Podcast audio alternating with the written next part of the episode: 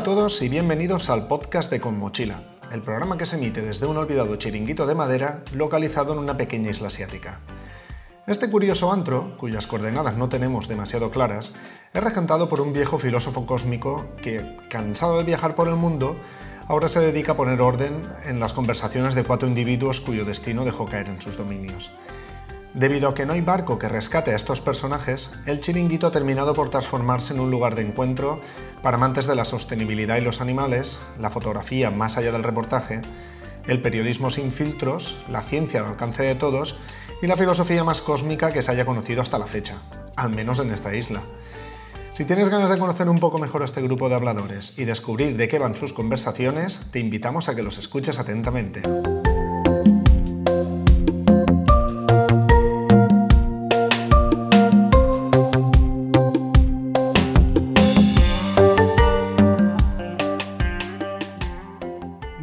Va este podcast? Ahora que ya tenemos la cabecera hecha, nada mejor que empezar comentando el porqué de este podcast. Mucho tiempo ha pasado desde que nos rondó la idea de hacer un programa parecido a un programa de radio, donde pudiésemos explicar a viva voz pues, temas relacionados con los viajes, los mismos que, de los que solemos hablar en los artículos que tenemos en la web. Y si bien es cierto que nuestra experiencia es y sigue siendo nula, la aparición de Nando allá por el 2015 nos hizo volver a poner la idea sobre la mesa debido a que Nando tuvo un pasado radiofónico. Entonces, ¿qué hacemos? ¿Nos metemos en un podcast? ¿Qué pasaría si hacemos, por ejemplo, la sección de una cerveza con, pero sin vídeo, solamente con nuestras conversaciones alineadas? Podríamos hablar con Nando de diversos temas y probar, pero no, al, final desistimos y dijimos que no hacíamos el podcast.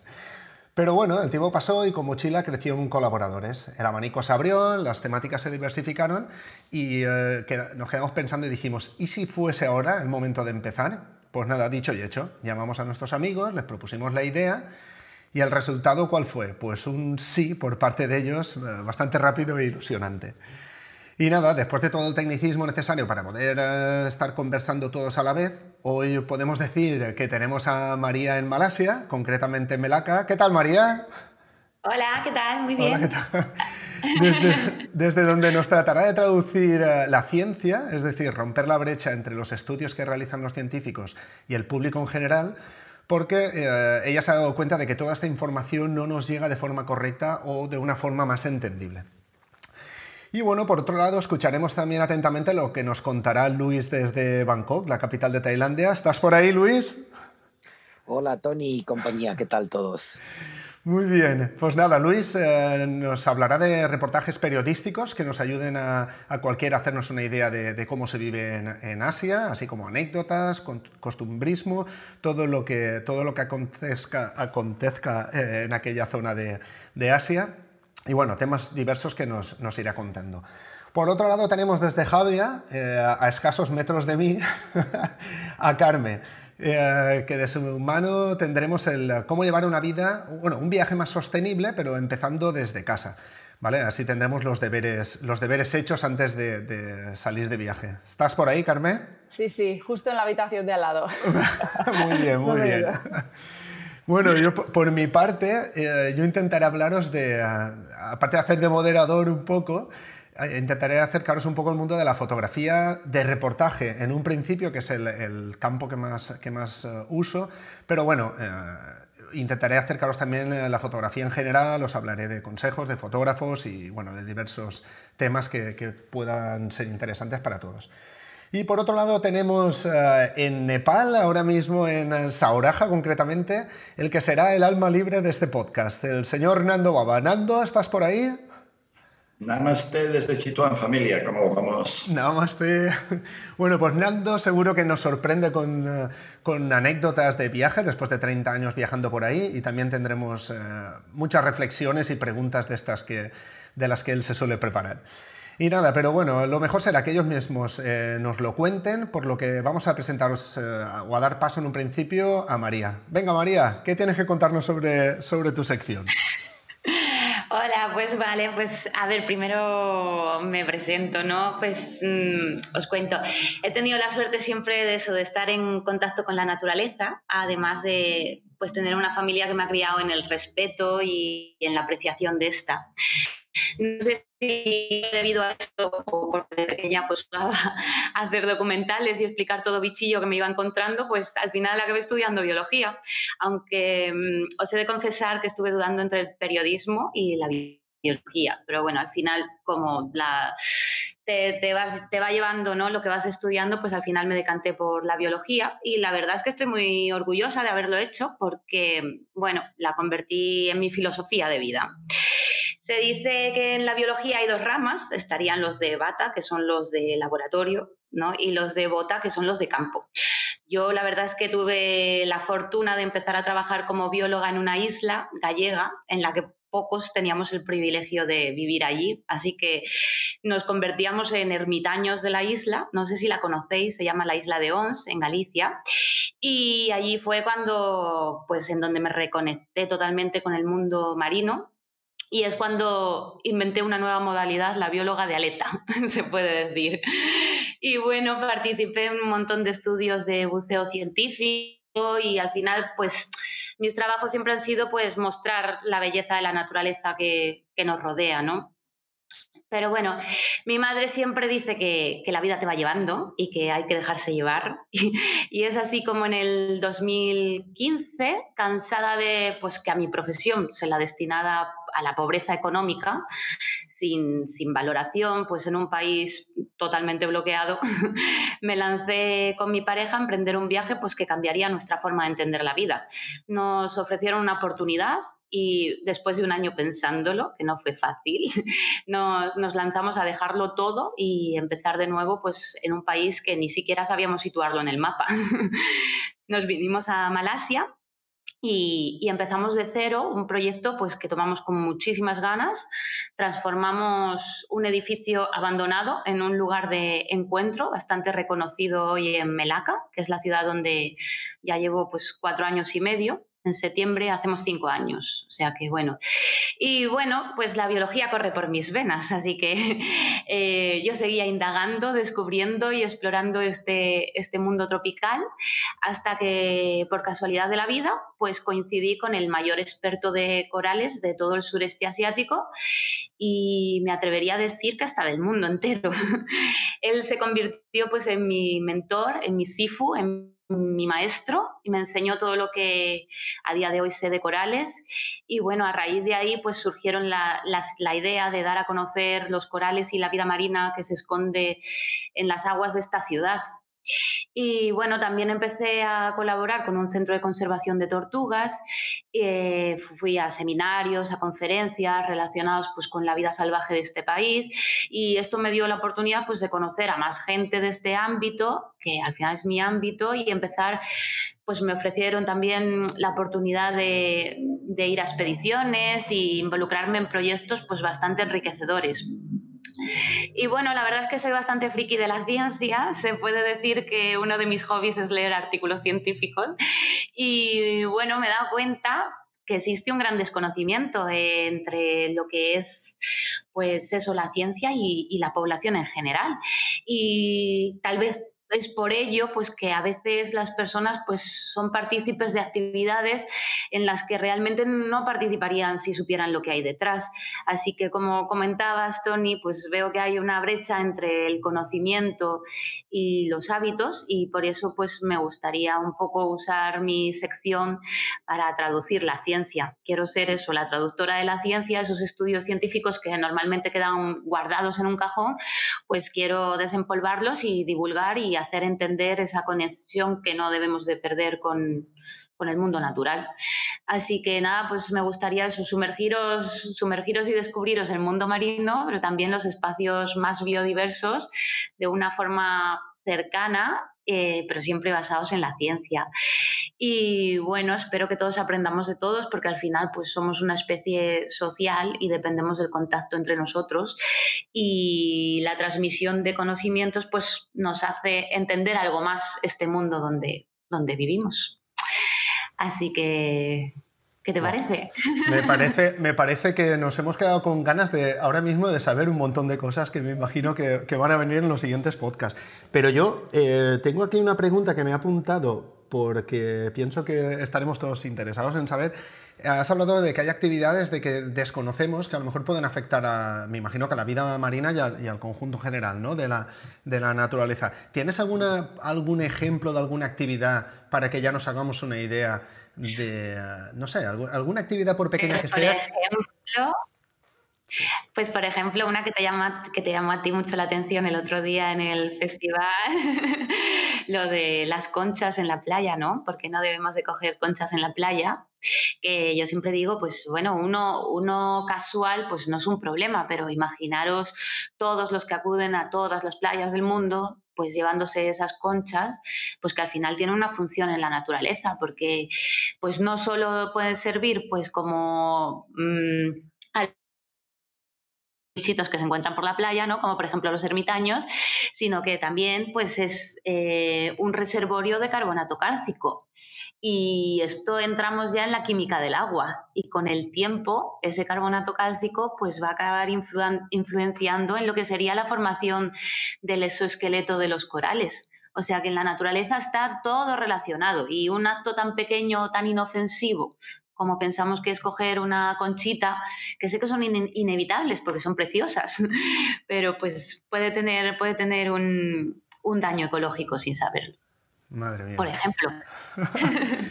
Madre mía. No, no, sí, sí, a mí fue una de las cosas que más me sorprendió cuando lo dijiste, porque en mi vida me hubiese imaginado eso. Pensaba que simplemente eran para, para sí, cuando se, se deshacen, pues hacen la arena y todo eso, pero pero que hiciesen función de alimento a los corales es, o para el exoesqueleto es... El exoesqueleto, sí. Exacto. Lo absorben y, lo, y, luego lo producen el exoesqueleto, sí. Ya ves. ¿Alguien eh, tiene por ahí alguna consulta que le podamos hacer a María o...? Bueno, yo, eh, bueno, dejadme a mí eh, comentar un asunto. Yo que soy un, un, total ignorante en lo que es biología marina y en lo que es básicamente gran parte de la ciencia que rige al mundo, es, bueno, es innegable que, todo está cambiando ahora mismo con, con la pandemia del COVID-19 que estamos viviendo. Yo en mi barrio, en mi barrio que, que es en el extrarradio de Barcelona, eh, el otro día pues había unos jabalíes eh, corriendo.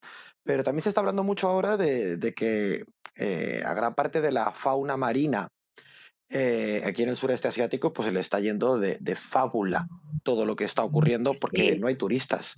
Entonces, ¿qué, ¿qué nos puedes contar?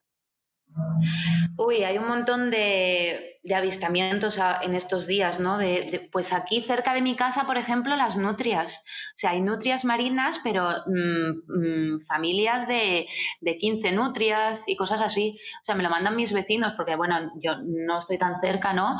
Pero, por ejemplo, el otro día también en la zona de Port Dixon, que está como a una hora de Melaca, se vieron un montón de delfines. Y supuestamente los pescadores que estaban por allí, pues ha sido como anecdótico, ¿no? Y, por ejemplo, en las playas de, también de Port Dixon, están, eh, las tortugas están aprovechando para, para eso, para anidar, para poner los huevos, porque claro, no hay, no hay turistas que ocupen las playas, entonces están, pues, mm, tienen más oportunidad, ¿no? No tienen esa molestia humana. Entonces, bueno, realmente es la naturaleza, pues está ocupando su espacio, ¿no? Realmente somos nosotros los que nos hemos interpuesto en su camino. Así que sí, hay un montón de avistamientos. Realmente yo creo que ellos estaban allí, lo que pasa que o, no los observábamos o no les dejábamos su espacio. Entonces, sí, hay, está viendo también osos en Galicia, en zonas en las que desde hacía mucho no se veían, o qué más. Sí, bastantes, bastantes anécdotas hay, la verdad. O sea, que es curioso que en cuanto nos vamos un poquito, la naturaleza vuelve, vuelve ella sola. es lista. Pues bueno, si eh, tenemos alguna otra consulta que hacerle a María. No parece que, que haya más. Silencio, aquí tenemos a Nando. Bueno, pues eh, muchas gracias María por, eh, por tu presentación y con ganas ya del siguiente podcast, eh, a ver con qué nos sorprendes, que esto, esto tiene tela. Y pasamos, a, pasamos a Carmen, que la tenemos aquí cerquita, para que nos cuente qué tiene que, lo que tenga que contarnos a este podcast. Carmen. Hola. Cuando quieras. Hola. Pues nada, yo vengo a contaros que, bueno, aunque llevamos ahora unos meses aquí viviendo en Javia, eh, bueno, tú y yo, Tony y yo, nos hemos pasado eh, varios años dando tumbos por Asia. Fue justo cuando yo terminé la carrera de veterinaria y Tony vendió una casa que tenía en Algemesí, eh, que fue cuando fuimos un poco libres ¿no? y empezamos a hacer lo que queríamos, que era viajar. Así que nos fuimos a Asia y por allí empecé a compaginar un poco los viajes con colaboraciones en refugios de animales, pero también tuve la oportunidad de conocer de cerca el tema de la explotación de los elefantes en Tailandia. ¿no? Entonces, a partir de conocer eso, fue cuando empecé a escribir un poco eh, acerca de, no solo, no solo hacer guías prácticas en la web, sino hacer un poco reflexiones acerca de las actividades que hacemos como turistas y que pueden afectar negativamente a los animales, eh, al entorno o a la gente local. Entonces yo vengo un poco a seguir hablando de, esas cosas, ¿no? de las que más me gusta escribir en la web, que son básicamente animales y temas de sostenibilidad. Y además porque todavía sigo con el chute de energía que me dio el New Travel Fest de la semana pasada en el que participamos María y yo. Para los que no sepan de qué estoy hablando, eh, Carla de la maleta de Carla organizó un evento eh, en el que invitó a varias personas que está, estamos relacionados de alguna forma con el mundo de los viajes a hablar de turismo responsable y la acogida y la respuesta fueron muy buenas y eso a mí me, me motivó mucho, ¿no? porque vi que había tanta gente interesada que recuperé un poco la esperanza, ¿no? que andaba un poco mal de, optimismo. Yo pierdo la fe en la humanidad muy fácilmente. Bueno, pues menciono esto porque la conclusión a la que llegamos muchos después de escuchar las ponencias es que no tiene ningún sentido practicar un turismo responsable si no llevamos también un estilo de vida más sostenible. ¿no? Y eso me, resultó curioso porque el año pasado, cuando vivíamos en Inglaterra, Tony y yo fuimos a ver al Teatro de Lincoln a, a Saba Douglas Hamilton, que es una conservacionista de fauna salvaje keniata que igual es suena porque ha participado en algunos documentales de la BBC. Y ella terminó una charla muy guapa, increíble, acerca de los elefantes, diciendo eso mismo, ¿no? que con las elecciones de nuestro día a día podemos cambiar muchas cosas. Y concluyó así su ponencia porque habló mucho de las amenazas a las que se enfrentan los elefantes, entre las que se encuentra la pérdida de hábitat. Y bueno, es lo que, lo que hacemos a nivel local tiene consecuencias globales y no somos conscientes. Entonces, a mí me gustaría hablar, más ahora que viajar tiene que esperar un poquito, de cómo la mejor manera de cuidar el entorno y no echar a perder del todo el planeta es hacer las cosas bien desde casa. Si queremos seguir viajando y seguir disfrutando de los paisajes que nos ofrece el planeta, tenemos que parar de destrozarlos para consumirlos en nuestro propio beneficio, ¿no? Pero sobre todo porque los recursos no son inagotables y, dependemos de ellos. Hablaba yo hablando de lo de la presentación que os he dicho del Neutral Fest. Eh, puse un ejemplo de la destrucción de hábitats de algunos lugares del mundo y puse unas fotos de Borneo en el que las plantaciones de palma han ocupado tanto terreno que, han deforestado, que deforestando han desplazado y acorralado a la fauna. ¿no? Y decía que no tenía ningún sentido viajar a Malasia o Indonesia y llorar por los orangutanes si luego volvíamos a casa y nos pasábamos el año comiendo. Perdón.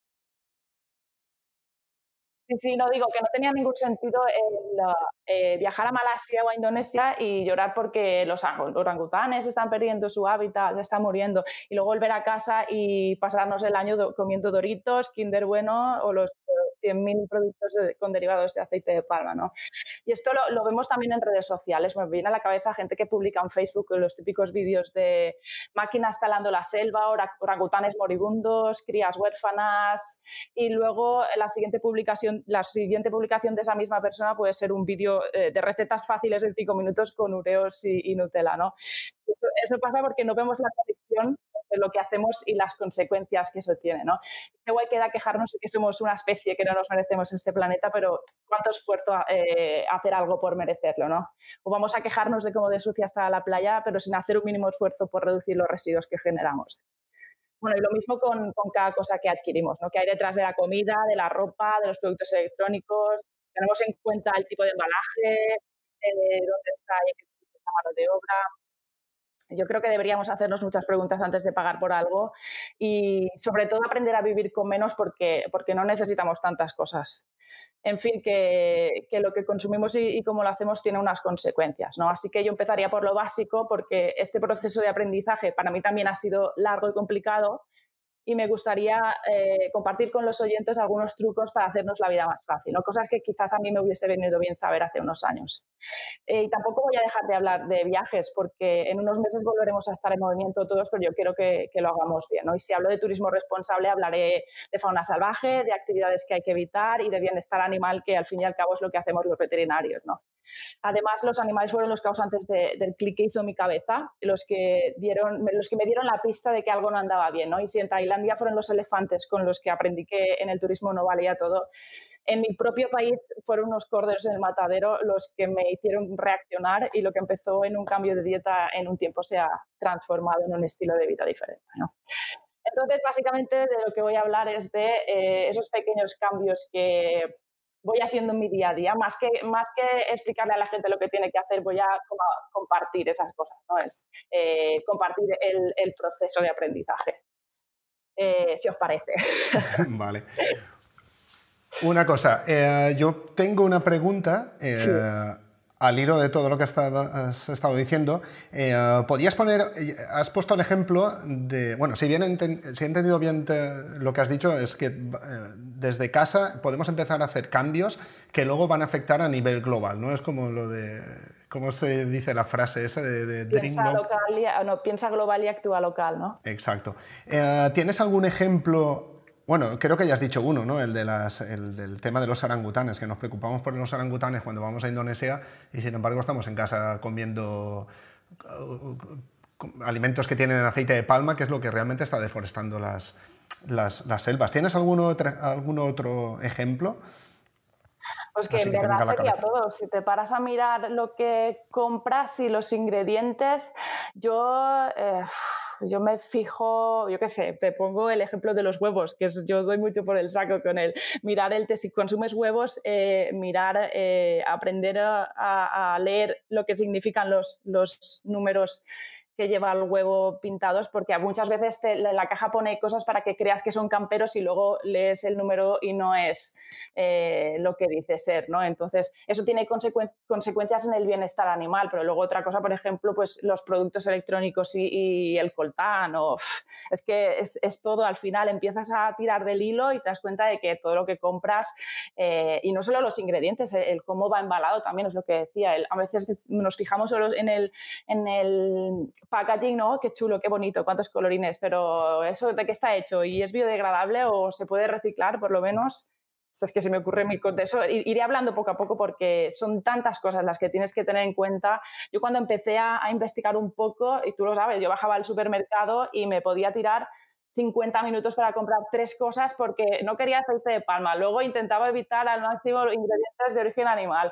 Luego el que si esto tiene plástico. Luego que si... Y al final pues aprendes a, dejar de comprar en el supermercado y eh, comprar de otra forma. En ya, Sí, es, es, es, uh, aprender y lo que al principio te cuesta 50 minutos, al final ya sabes un poco más o menos eh, eh, aprendes. Es, lo que he dicho, es un proceso de aprendizaje largo que, para mí ha sido un quebradero de cabeza, pero creo que si te fijas en cuatro cosas básicas, que son las que quiero compartir con la gente al final, es, la vida se te puede hacer mucho más fácil el, el comprar, ¿no? Claro, coges un hábito un hábito Empezando por consumir menos, esa es otra, porque al final dices, es que en verdad si esto no lo necesito, ¿para qué me estoy calentando la cabeza de dónde viene, de dónde lo compro, que será más responsable? Y dices, ¿realmente lo necesito? Es que no lo necesito, pues da igual, mira, no me lo compro. me, quedo con esa pregunta que a veces me la haces tú cuando yo te digo, ¿y si compramos esto? Es cuando me preguntas, ¿pero realmente lo necesitamos? Y es cuando me, me das ahí zasca. la mayoría de veces es, pues no. sí. Ya. ¿Alguien tiene algo que preguntarle a Carmen? Eh, yo, por mi parte, la verdad es que me siento súper identificada con Carmen porque, porque yo también he pasado por ese proceso y es que no es fácil porque es que las alternativas es complicado, ¿eh? O sea, luego ya, como dices tú, luego eh, cuando ya coges el chip o te haces la pregunta, ¿esto lo necesito de verdad? O ya empiezas a, eso, a leer las etiquetas y hacer una investigación más exhaustiva, ya pillas el chip y ya lo empiezas a hacer todo más mecánico. Pero la verdad es que yo entiendo que, que las alternativas son limitadas y para este ritmo de vida tan acelerado, pues la gente, claro, piensa que va a lo cómodo, pero a veces no es lo cómodo. Claro, y... muchas veces terminas comprando algo porque no encuentras una alternativa y es como una eh, como haber perdido una pequeña batalla, ¿no? Es en plan, joder, ya, he, sucumbido, ¿no? Ya, eh, he tenido que hacerlo. O, productos que al final nunca te convencen. Yo ahora, por ejemplo, esta semana he hecho un pedido de productos eh, eh, sólidos y estaba súper contenta porque sin aceite de palmas y no sé qué, pero luego miro y, viene de, de, Inglaterra, viene no sé qué, digo, pero es que no, no puede ser todo kilómetro cero también, ¿no? no puede ser todo, es que es imposible, no, no puede cumplir todos los requisitos que yo quiero. Entonces al final lo pones todo en una balanza y dices, a ver, ¿qué me convence más? Pues esto. Exacto. Perdón, productos sólidos te refieres a, los... Esto de jabones, geles y todo. para evitar el plástico de, las botellas, sí. Exacto. Vale, pues eh, si queréis, seguimos con la presentación de lo que va a ser este podcast, que por lo que estoy viendo ya promete mucho porque es muy interesante todo lo que tenéis que aportar. Y eh, si queréis, paso, doy paso a, a, Luis, que será el siguiente que nos, que nos contará lo que, vamos, lo, que tiene que aportar a este podcast, que seguro que es mucho y muy interesante. Luis, ¿qué tal? Muy bien, mucho y muy interesante, no lo sé, pero se hará lo que se pueda. que, lo, que, hagas bien hecho está, como siempre. bueno, bueno, bueno, gracias. Gracias por la confianza, gracias por el aguante. Eh, bueno, eh, los que me conocen ya saben que lo, mío es escribir y los que no me conocen eh, sabrán que hablar, pues, pues o, mejor dicho, cantar se me da mal porque tengo una voz que es la que es y entono muy mal. Así que bueno, cuando era adolescente siempre quise ser cantante de rock, el asunto no funcionó muy bien. Eh, pero bueno, eh, lo que se me daba bien era escribir y me, me encantaba contar historias y bueno, hoy me he acordado, por ejemplo, de que la primera historia que escribí que tenía ocho añitos, se llamaba El Escuchapedos, qué desastre. Eh, bueno, eso si mi madre me escuchara se reiría porque, porque me ayudó, El Escuchapedos. O sea, bueno, no la tengo, ¿eh? A saber lo que era aquello, pero mi madre aún se acuerda y me lo recuerda de vez en cuando. Eh, bueno, los que me conocéis, vuelvo a decir que sois vosotros y los que no, los que están al otro lado, pues Sabéis que llevo 10 eh, años rondando por Asia. En realidad llevo casi 10 años instalado aquí en Tailandia, eh, pero bueno, me muevo por todo el, por todo el continente. Eh, aunque llevo bastantes más años visitando Asia. bueno, Tokio es mi ciudad favorita, mi ciudad fetiche, y como buen fetiche, pues, pues no vivo en Tokio. Eh, porque no quiero que se rompa la magia, que además en Japón es muy fácil romperse la magia, pero unos días siempre están bien. Eh, precisamente tenía que estar en Japón ahora mismo, pero bueno, ya sabéis que la situación del coronavirus es la que es. Eh, y si me enrollo como una persiana, eh, sin haber preparado aquí nada, es mm, bueno, porque cuando estoy delante de un papel, pues también lo hago. Eh, yo soy periodista de esos de, prensa, eh, yo escribía en periódicos, de esos que se compran en los kioscos, qué lejano nos queda todo, ¿no? No, hace tantos años.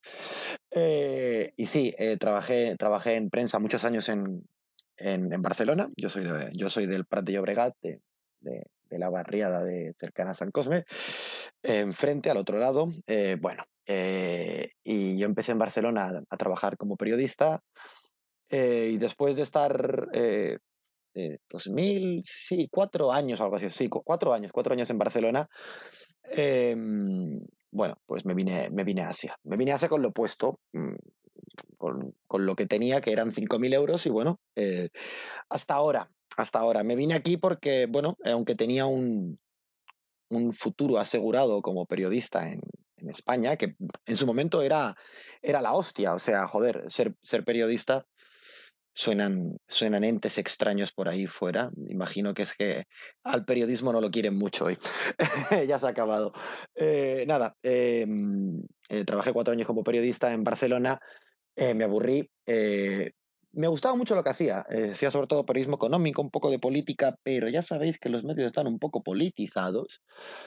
Eh, y, me vine, me vine para Asia con lo opuesto. Eh, me vine para Asia con lo opuesto y además em, mm, con todos los riesgos, porque cuando me vine, llevaba aquí tres, cuatro meses, me fui a, me fui a Barcelona a cubrir unas elecciones.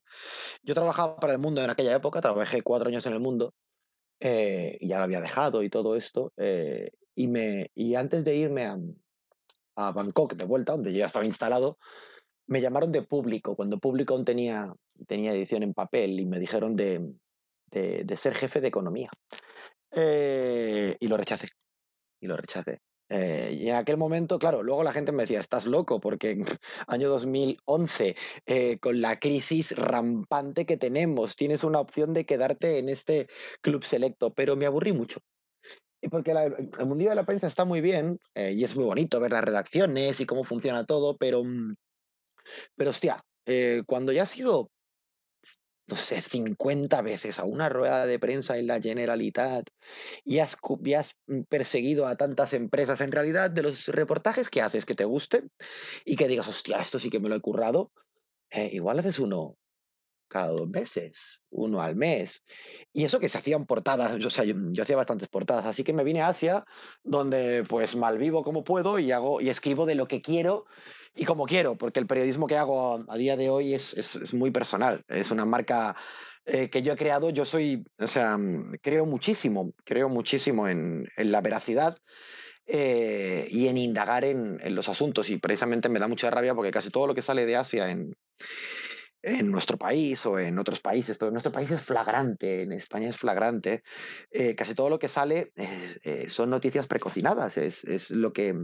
Hay una cosa que se llama las agencias de noticias y que la que tenemos en España, pues no es que sean malos profesionales, es que reciben muy poquito dinero por parte del Estado, es la agencia F, y claro, hace unos reportajes manufacturados que son información a granel para que luego los periodistas tengan algo en lo que apoyarse. Pero bueno, como el mundo de la prensa está fatal, ese tipo de reportajes se lanzan en, en, los medios de comunicación como eh, sin pasar filtros ni nada. Y, para poneros un ejemplo, si, si mañana muere un tipo en Siargao, eh, ah, o sea, por disparos a bocajarro por la policía, eh, filipina, pues, pues eh, se trata la información oficial, en plan, y llega, llega eso a, España como un español es, es, es, abatido a tiros por la policía filipina porque quiso enfrentarse a ellos eh, ya que era narcotraficante. Bueno, es lamentable que eso llegue a los medios españoles cuando la realidad era que, que bueno, como, como no quería participar en las mordidas locales, le hicieron una trampa y al final aquello se calentó, eh, lo abatieron a tiros eh, y como es una policía corrupta en mitad de la nada, pues, eh, pues ah, el, nombre de esta persona salió allí, o sea, no solo lo mataron, sino que además salió en, toda la prensa como, si fuera un mal tipo. Disculpa, Luis. Yo soy Sí, eh, esto que estás diciendo es lo que ocurrió no hace demasiado tiempo del, del chaval este. El año pasado. El, año, pasado, allí en la isla de Siargao, en Filipinas. Sí. sí. Eh, bueno, yo coincidí que eh, mm, conozco a gente que estuvo con él en, en, el, negocio que tenía este tipo. O sea, mm, no jodamos. A mí me jode mucho cuando, cuando la prensa no se replantea las cosas. Es, bueno, me llega una nota de prensa de vete tú a saber quién o de la policía filipina, que nos vamos a creer a la policía, no de Filipinas, de Ciargaos. Eh, y llega y, y, tú lo que lees como periodista, no sé, y te hablo del país, el mundo, eh, o sea, ABC, eh, público, el diario, todos. O sea, a cualquier espectro sociopolítico. Llega la noticia de que han abatido a esta persona a tiros y que por asuntos de drogas y se la comen. O sea, directamente la publican sin pasar ningún filtro. O sea, eso es, no sé, es durísimo. Y a mí, pues sí, me gusta, me gusta llegar al fondo y me enrollo como una, como una persiana y sobre todo cuando hay que hablar de Asia. Así que ya no os, ya no os comento nada más y preguntadme lo que queráis. Sí, no, me parece una buena introducción para que por lo menos los oyentes sepan eh, que vamos a tener periodismo como toca, no periodismo enlatado, por así decir, no periodismo de... Mm por lo que estabas comentando tú antes, de, las típicas noticias que salen de EFE que al final se replican en todos los periódicos y es todo lo mismo. Y, y la gente eso, desayuna con eso sin darse cuenta que a lo mejor la historia ni tan siquiera es verídica porque no, porque no comprueban todo. Como nos pilla tan lejos, ¿no? es tan, más complicado de corroborar y, y como que lo dan por bueno y ya está. Sí, además es una pena porque parte de lo bonito de Asia es que, es que en este lugar aún hay aún hay historias por contar. O sea, hemos puesto el ejemplo este de Siargao porque es, una, es algo que nos puede tocar a cualquiera. Eh, y porque es algo que cualquier persona puede visualizar, pero hostia, es que en, Asia, y todos vosotros lo sabéis, es salir a la calle y ocurren situaciones que, que, merece la pena contar, que merece la pena contar y que, y que ni, ni todo es, es, rosa, ni todo es negro y, y bueno, porque, porque los tailandeses pues estén em, digamos, que le pongan Fanta Fresa a, la Casa de los Espíritus, que es como lo que tienen delante de las, eh, delante de las casas, eh, porque lo que quieren es hacer unas ofrendas de sangre a los espíritus, pues no es ni bueno ni malo, es simplemente diferente, ¿no? y el ser diferente ya, ya lo hace interesante. De eso, de eso seguro que nos comentas en los próximos, en los próximos podcasts. Quiero que te reserves eh, temas interesantes para, más adelante. Eh, y, bueno, no sé si alguien tiene algo que preguntarle a Luis. Pues a mí la verdad es que me gusta mucho que haya periodistas, conocer a periodistas de verdad, porque como has dicho, tengo la sensación que desde hace muchísimo los periodistas ya no van a buscar la noticia a la calle, se quedan en eso, en, las agencias, esperan a que las agencias les llegue, ¿no? Les manden la noticia. Entonces es una pena que, los periodistas de verdad pues escaseen. Así que me alegra un montón conocer a, un periodista de verdad. y por lo menos busca historias. Es verdad. Sí, sí, sí. Mira, yo te voy a decir una cosa. Los que estamos en Asia, por ejemplo, esto que dices de F, pero es que a F a veces espera que le llegue la nota del gobierno, lo cual es lamentable. O sea, todo el mundo en su silla, tranquilamente, eh, eh, como voceros de. Bueno, y buscando. Y ahora buscando al clic. Pero bueno, eh, para comentarte una cosa, claro, los grandes medios, los medios tradicionales, pues te ponen aquí a un fulano, a un periodista en, en Asia, que puede ser en, en, China o puede ser a veces en Bangkok, suele ser en Pekín. Y claro, a cubrir toda Asia. Y entonces tú te ves a eh, Palotes para el medio eh, X eh, firmando desde Pekín y, hablando de, del rey. Por ejemplo, venga, vamos a cargar contra el país, que el país es el periódico que, que tendría que ser el mejor periódico de España y que lo era, y que ahora es una cosa extraña, porque bueno, eh, si, sus directores, si sus, propietarios quieren jugar a la bolsa en lugar de hacer información, pues pasa lo que pasa. A mí el periódico, cuando, cuando murió el rey de Tailandia, eh, aquí en, en, Bangkok, eh, bueno, en Tailandia, el, el, el Rama 9, pues hombre, eh, yo dije, me la voy a jugar y voy a decir lo que no se puede decir, por lo que te pueden meter en la cárcel y, y, voy a hacerlo a lo grande y voy a... Y bueno, es un tema que yo llevo un montón de años siguiendo y tenía algo preparado para la muerte. Y yo ya tenía, yo ya sabía dónde lo iba a publicar. Pero un amigo mío que trabaja en el país dijo, oye, ¿por qué no lo publicas en el país, tío? Te estrenas, que... Porque yo, bueno, yo, yo, he estado en muchos, en muchos medios, pero nunca había estado en el país. Y dije, venga, va, pues mm, ponme en contacto. Y el tipo, el tipo me dijo, eh, o sea, le comenté la situación y me dijo, gracias, pero no. Ya tenemos a una persona en Pekín que con la información de agencias puede hacer un sofrito. Yo, qué de puta madre qué de puta madre. O sea, ojo, y es una gran periodista. O sea, esta persona, que no voy a decir su nombre, pero claro, es una persona que está en que está allí en, en Pekín, en Pekín, y que tiene que hablar de lo que está pasando en Bangkok. O sea, bueno, yo, mm, yo por, mm, bueno, por, por, la, por la anécdota, me he negado a eso. Cuando yo he estado, o sea, yo trabajo para varios medios como freelance, y cuando me han dicho, oye, ¿por qué no me este tema de, de China? Digo, no, yo cuando me voy a China, que voy mucho y que escribo mucho sobre China, pues ya haré un tema, pero no voy a hacer un tema de actualidad. Si, si, hay un terremoto, por ejemplo, en Filipinas, pues yo no lo, eh, no lo voy a cubrir si estoy en Bangkok. Ahora, si me pilla un tifón en Filipinas, pues lo escribo con mochila. Exacto, como te pasó por allí. ya sabes que con mochila tienes carta blanca para, para escribir lo que, lo que sea. Confiamos en ti al 100%. eso, eso siempre es una alegría. Pues bueno, muchísimas gracias Luis. Eh, Carmen, antes creo que me he despedido de ti sin darte las gracias. Gracias, please. Nada, nada. y nada, eh, ahora si me permitís, eh, voy a hablar de mi sección, voy a hablar de mi libro.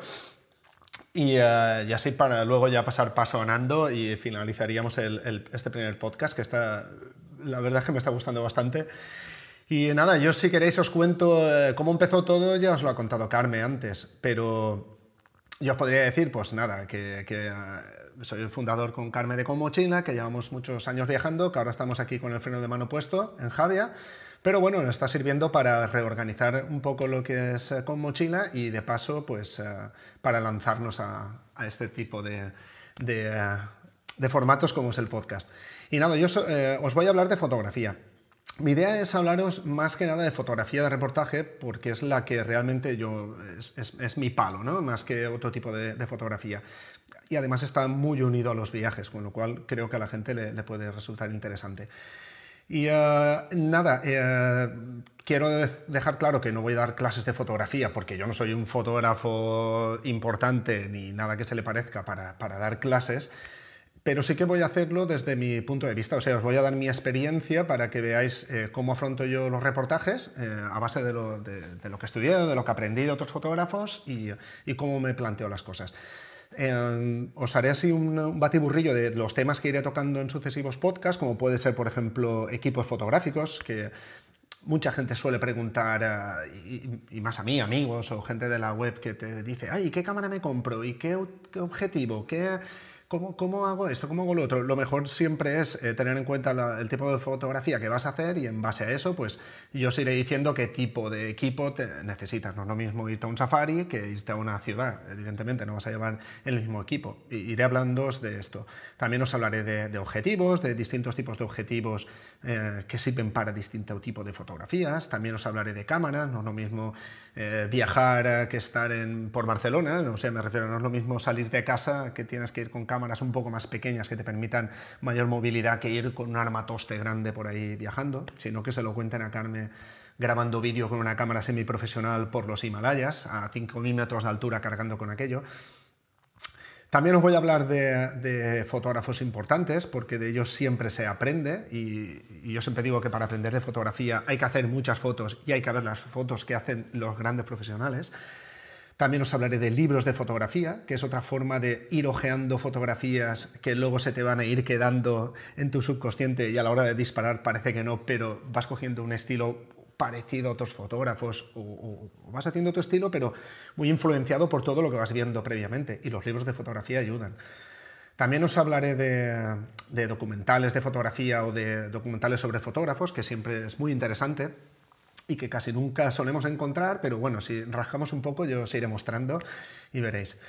Y luego ya me cogeré de lleno lo que es el reportaje, en cómo, cómo empiezo yo a hacer un reportaje fotográfico, pues eh, lo primero, pues cómo contar una historia con fotografías, cómo preparar el, el reportaje en sí mismo, cómo buscar eh, un tema a tratar, dónde encontrar las historias, el equipo el equipo para utilizar, o sea, a utilizar para hacer dicho reportaje, eh, de qué forma abordo yo la, fotografía de la gente que tengo delante. Bueno, eso ya os lo, pondré en un podcast únicamente. Pero bueno, eh, ya que lo mío es esto, el reportaje de viajes, eh, casi que voy a empezar contándoos como una primera píldora lo que sería el reportaje que estoy ahora mismo, que empecé hace unos años, que se llama Saptapuri, que es un reportaje sobre las siete ciudades sagradas indias para los hindús son siete ciudades eh, en las que los hinduistas, los hindús, perdón, eh, suelen ir de peregrinaje y que me ha llevado a conocer India y que eh, en parte de, ese reportaje ha venido conmigo Nando.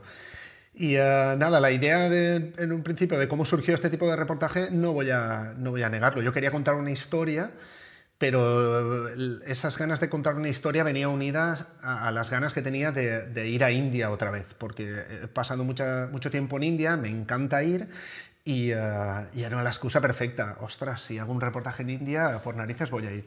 Además, eh, tenía que moverme por siete ciudades, que ahora os las comentaré, y eso me permitía ir conociendo distintos puntos de India eh, y, si eran siete ciudades, podía hacer siete viajes a India. ¿A quién no le gusta, el que está enamorado de India, poder ir siete veces era, era, era la excusa perfecta? Y nada, ya que os he contado lo que es el Saptapuri, os voy a pasar eh, así muy por encima a leer cuáles son las siete ciudades para meteros un poco en situación. Eh, una de las ciudades es Haridwar, que está, está hacia el norte de India, no en el norte del todo, pero bueno, hacia el norte de, al norte de Delhi, perdón y es uno de, según la leyenda, es uno de los cuatro sitios donde las gotas de Amrit, el elixir de la inmortalidad, se derramaron eh, accidentalmente mientras el pájaro celestial Garuda las transportaba. Bueno, eh, ya sabemos que en India hay infinidad de dioses, infinidad de leyendas, pero bueno, siempre es un aliciente místico escuchar todas estas cosas y así cuando vas a hacer las fotos parece que te, te hagas incluso más, más ilusión. Eh, fue uno de los sitios que eh, quiero volver a ir ya para disfrutarlo más porque es donde, suele, donde pasa el Ganges con las aguas, aguas bastante limpias y donde cuando hacen el Ganga Arti, que es cuando le hacen esos, esos rituales, esas, esas plegarias al Ganges, eh, todo el mundo se pone a cantar y es que estar ahí en ese momento es, es, impresionante. Por muchas fotos que haga, las fotos me encantan, pero es que el momento que vives allí, aunque no creas, en este caso, aunque no seas hindú, da lo mismo, es, es, es para, es un pasote, es para estar allí.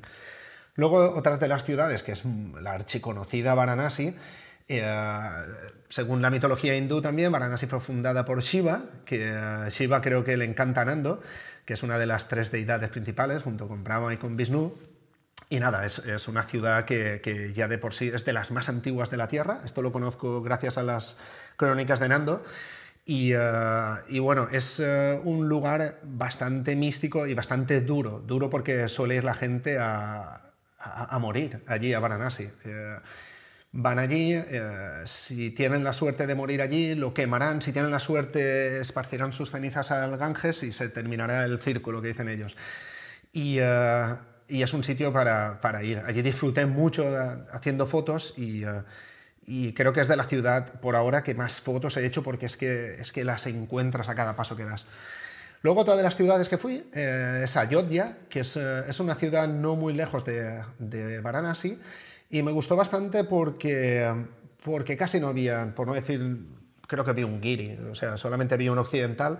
Y eso es una de las cosas que me está gustando de este reportaje. Eh, India es muy conocida por muchos viajeros, mucha gente va a India, pero suelen ir siempre a los mismos sitios. Y en Ayodhya eh, disfruté mucho por, por, eso, porque casi no habían turistas y, uh, y el trato era mucho más directo con la gente. Y uh, también a la, a la, hora de hacer fotos te ayuda a que no te vean como un turista. Ya dicen, este rarete que viene aquí el solo con la cámara de fotos, eh, ¿este qué hace aquí? Entonces ya no te ve como el típico turista, como las hordas de turistas todos haciendo fotos. Con lo cual te abre mucho el, camino para, para según, mi opinión, según mi opinión, hacer mejores fotos porque la gente es mucho más abierta. Luego, otra ciudad, que es la última que he estado, es Kanchipuram, que está en Tamil Nadu y uh, es una ciudad que me gustó muchísimo, también por lo mismo, porque no habían turistas y me trataron súper bien. O sea, disfruté un montón. De hecho, eh, una de las cosas que yo siempre, bueno, y Carmen también, aconsejamos es aprender algunas palabras en, en el país al que, de, del país al que viajas porque te abren más la, las puertas, ¿no? Te sonríen un poco, ven que te preocupas un poco por su cultura y por ejemplo, está en Tamil Nadu, que ellos hablan tamil, no hablan hindi.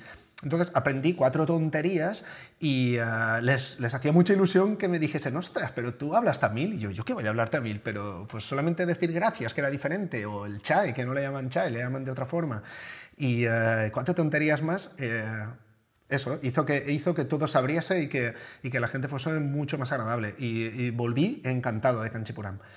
Luego, otra ciudad eh, que me encantó a mí, y bueno, me encantó, esta estaba bastante bien, eh, que es Matura. Es una ciudad un poco más durilla porque prácticamente no hay de nada, de nada para los turistas, me refiero. Allí eh, fui con Nando, fuimos los dos de la mano, y eh, sí que me gustó en la parte del río donde hacen también las, ofrendas al, río, creo que era el río, ahora mismo no me acuerdo, luego seguro que Nando se acuerda, no sé si era, bueno, no me acuerdo el, río que pasaba por allí pero, pero en una ciudad dura por el hecho de que cualquier cosa que buscase un turista allí no la encontrabas, es que casi no había de nada, era todo súper local, pero bueno, eso también formaba parte de la, de, la autenticidad de la India, ¿no? Llegar a un sitio que parece que no esté tocado por el turista, no está prostituido, entre comillas.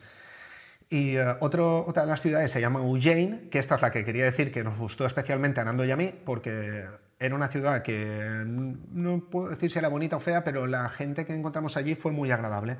Conocimos a, los brahmanes que hacen las pujas eh, al lado del río y uh, bueno, estuvimos súper a gusto con ellos. De hecho, uno de los chavales se interesó mucho cuando le dijimos que, que yo estaba haciendo un reportaje sobre el Saptapuri.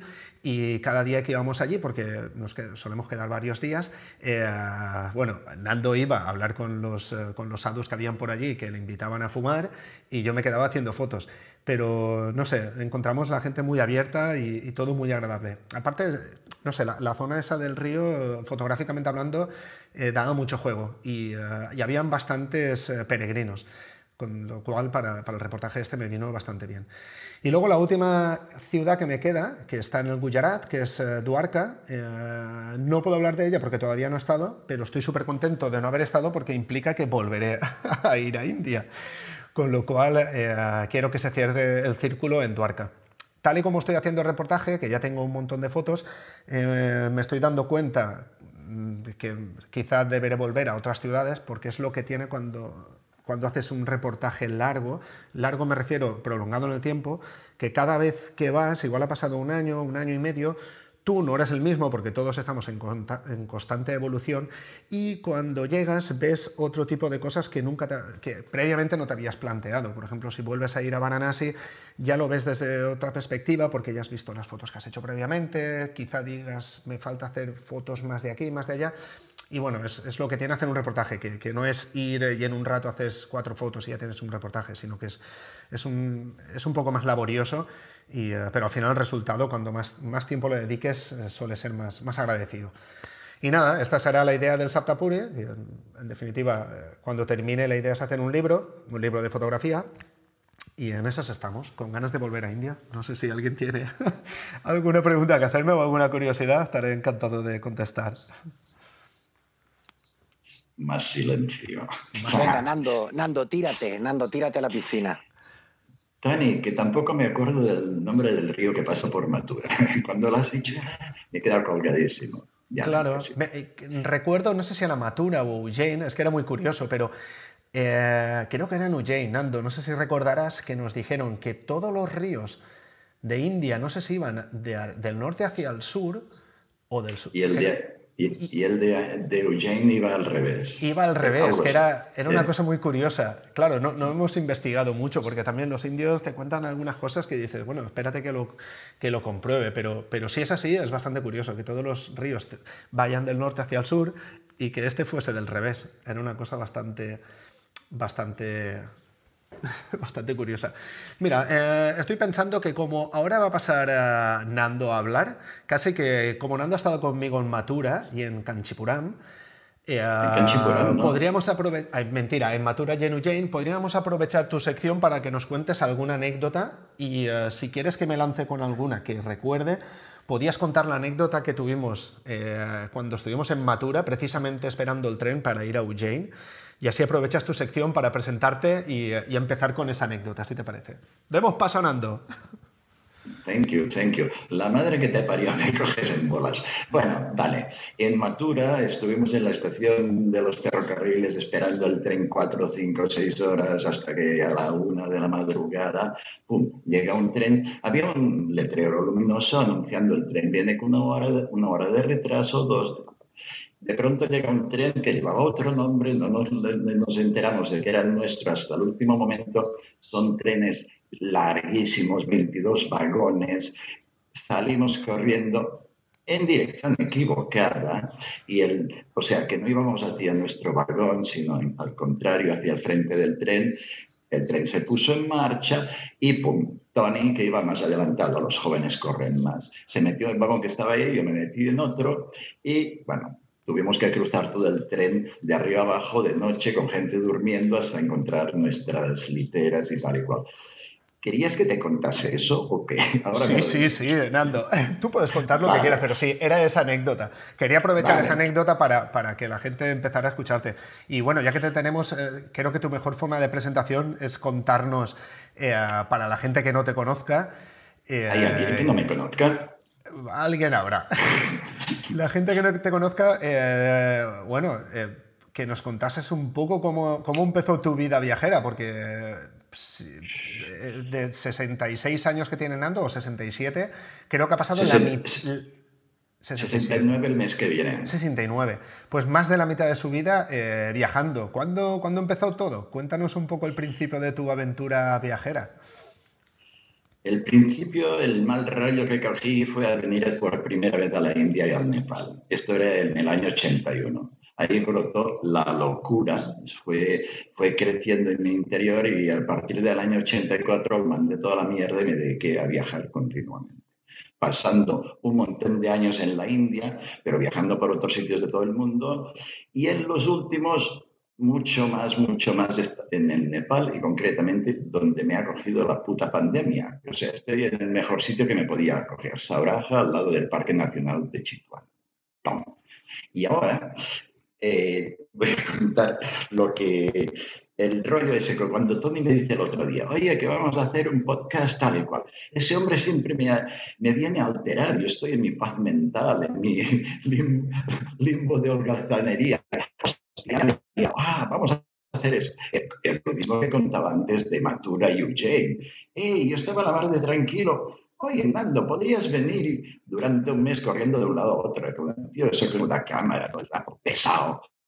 Bueno, la cuestión que el otro día cuando me habla del, del, podcast este, digo, bueno, ¿y qué voy a decir yo? ¿Qué coño voy a contar? Y, pero me gusta improvisar. Y después dejando, llegaron las musas, claro, siempre vienen. Y, y ahora os digo, no sé de lo que hablaré en, otra, en otros programas, pero en este me, me vino el otro día la, pum, la idea leyendo La Ruta Natural de María en el, artículo, el artículo titulado ¿En qué momento, eh, a ver cómo se escribe, nos desconectamos de la naturaleza? Mm. leyendo esto, me vino automáticamente a la cabeza el libro que estoy leyendo ahora, es de Gerald Darrell. Este es el hermano de... Su hermano Lawrence era un maestro de ficción que escribió obras grandiosas como El Cuarteto de Alejandría, que os recomiendo. Pero el señor Darrell es de ensayos sobre la naturaleza, era un amante de los animales acojonante, aunque no estoy aunque no esté totalmente de acuerdo con sus métodos, que hablado de hace 70 y 60 años antes, pero ese tío hostia, es, fue de los primeros en tratar de aleccionar al mundo acerca de los destrozos que le hacíamos a la naturaleza y de transmitirles el amor por los animales, ¿vale? Ahora, el que estoy leyendo ahora es Viaje a Australia, Nueva Zelanda y Malasia, que precisamente en Malasia, ahora, el, el último capítulo que he leído está en Taman Negara, que donde yo he ido a pasar varias veces, varios meses, gracias a los consejos de Tony Carmen. ¿Vale?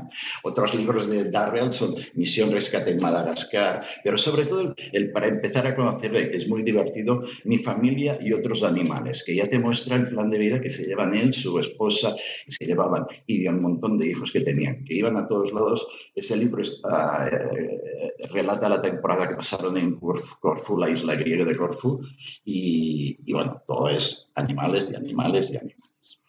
Pero no me enrolla, no me enrolla. Pero resulta que también me llevó a pensar tu artículo, María, acerca del, ensayo de Yuval Noah Harari, titulado Sapiens, que leyéndolo me aluciné. Llegué, a la conclusión que nosotros, los preciosos Homo sapiens, somos unos mutantes, somos una cosa insólita. ¿eh? Lo nuestro no tiene no tiene, no tiene para en, en, nada.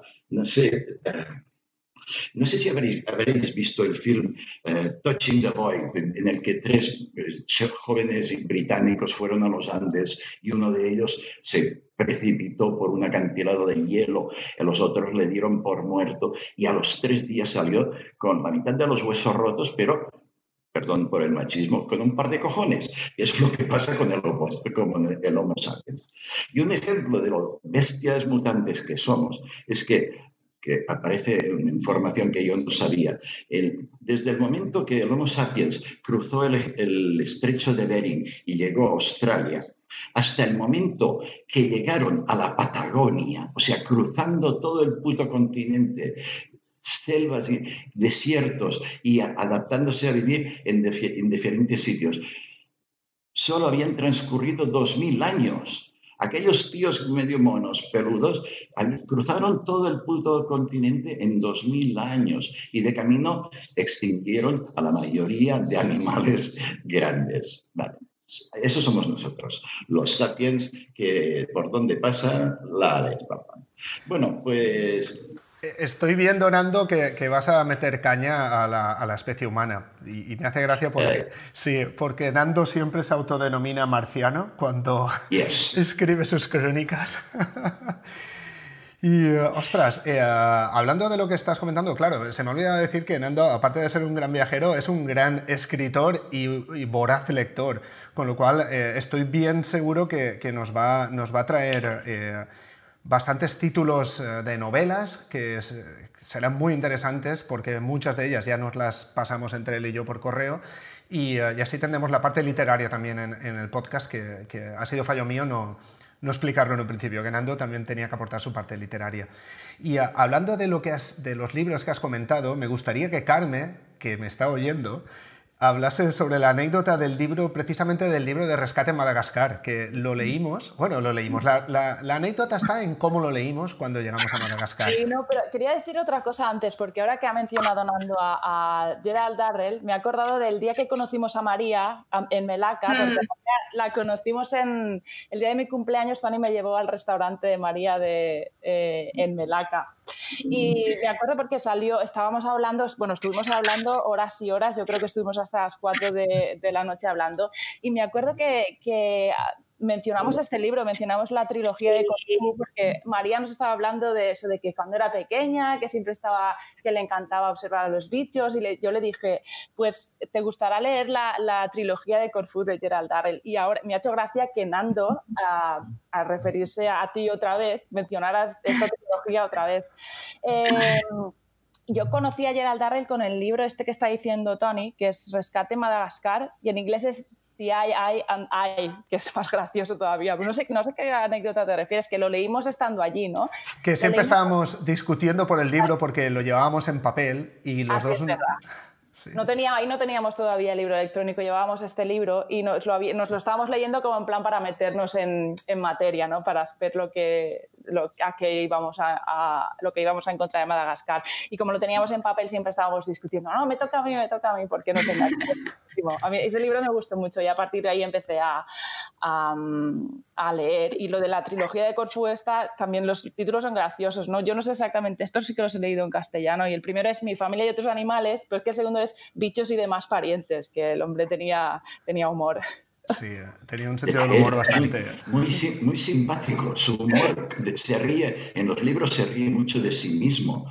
Y lo que también es precioso es cómo describe a los animales y los sitios de la naturaleza. Es, mm, es muy simpático, ¿no? Eh, no, a mí me gustan las novelas de ficción y los, no los ensayos, pero estos libros se, se comen sin hambre. Sí. Exacto. Pues eh, bueno, esto eh, ya tenemos todos eh, nuestra presentación hecha, pero esto está abierto para que quien quiera comentar lo que sea acerca de lo que sea está en su pleno derecho. Si alguien quiere aportar lo que, lo que bien pues a mí me gustaría contar, o sea, explicar, porque me ha hecho gracia que Nando hable del libro este en concreto de Sapiens. Yo la verdad es que lo tengo ahí en la mesilla y me decía, me decía Abreu, pero colócalo en la estantería. Y digo que no, que no, que este libro se queda aquí para recordarme mm, lo que ha sido, lo que es nuestra desevolución en este planeta. Y el otro día, curiosamente, eh, vi una entrevista, mm, no me acuerdo quién se la hizo, pero era este hombre y hablaba, me dio un poco de cosilla por cómo ve, porque él en el libro este de Sapiens nos cuenta cómo fue el pasado, pero ahora está investigando un poco de cómo va a ser el futuro. Y la verdad es que me llamó muchísimo la atención, ¿no? Porque creo que no voy a decir bien la frase, pero era algo así como que eh, la selección natural era siempre gobernada por el reino orgánico, ¿no? Pero ahora lo que iba a primar era la, la, ingeniería biológica, es decir, que nosotros los humanos íbamos pues eso, a jugar a ser dioses, pero de una forma extrema, es decir, pues mm, modificaciones genéticas y todo esto, y hablaba de cómo em, se iba a separar aún más eh, la, desigualdad social, porque no todo el mundo va a poder em, como redirigir su genética, ¿no? Entonces me dio un poquillo de cosa, no sé, lo voy a buscar luego y os lo paso para que lo veáis, porque las ideas que tiene este hombre pues llaman bastante la atención y esto me, hizo pensar. Y una cosa que siempre del libro siempre recalco es que es verdad que la capacidad del ser humano para, para crear mitos, ¿no? Para, por eso hemos podido mover el mundo, porque nos hemos creído cosas, pues como el dinero, por ejemplo, ¿no? Es como algo que realmente no existe, pero todos le damos un valor en nuestra mente y por eso creemos en ello. Y creo que es muy interesante, gracias Nando, porque mira, me acabo de acordar de esto y ya lo dejo, lo dejo aquí contado.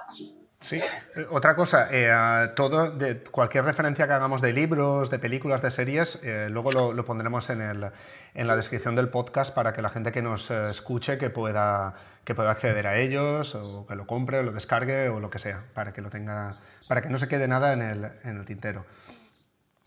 Y, y, no sé, ¿qué os parece?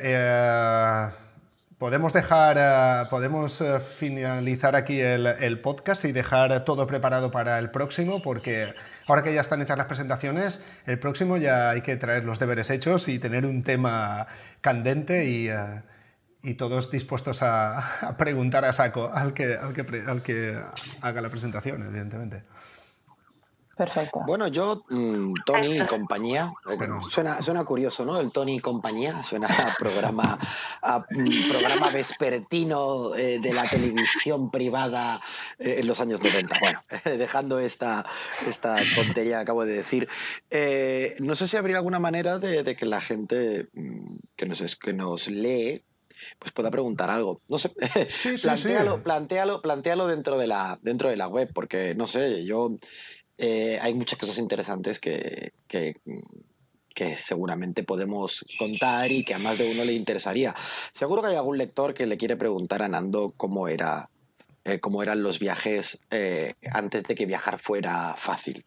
O seguramente que en biología, o sea que biología marina y en, y en, y en el mundo de los animales es lo mismo. Habrá, ha, de haber, ha de haber un montón de gente interesadísima y, también en fotografía o en lo mío. O sea que, bueno, eh, encuentra una manera, eh, encontrarte una manera, tú y Carmen, como, como, como líderes de Con Mochila, de, de, que, bueno, de que las curiosidades de, de la gente que, que, nos sigue, pues puedan llegar aquí.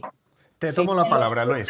En los podcasts se pueden dejar comentarios en algunas aplicaciones. Sí, que lo sé, sí. Sí, no, y de, hecho dejaremos abierto eh, esto, los comentarios para que la gente pueda preguntar. Y, eh, pero vamos, sin lugar a dudas, para que la gente tenga, tenga contacto directo con nosotros, porque al final somos gente normal de la calle y así que todo lo que quieran preguntar, estamos abiertos a todo y eh, para los próximos podcasts resolveremos sus dudas, sus curiosidades y sus preguntas. Y nada, señores, pues finalizamos aquí el podcast. Esperamos ya al siguiente. Yo ya tengo ganas, ya tengo mucha curiosidad en conocer qué nos vais a contar. Y eh, nada, muchísimas gracias a todos. Eh, un saludo a todos, un saludo a María en Melaca, Carmen Javia, Nando en Saureja y Luis en Bangkok. Y eh, nos vemos en el, en el siguiente. Venga, un abrazo a todos. Un abrazo. Hasta luego.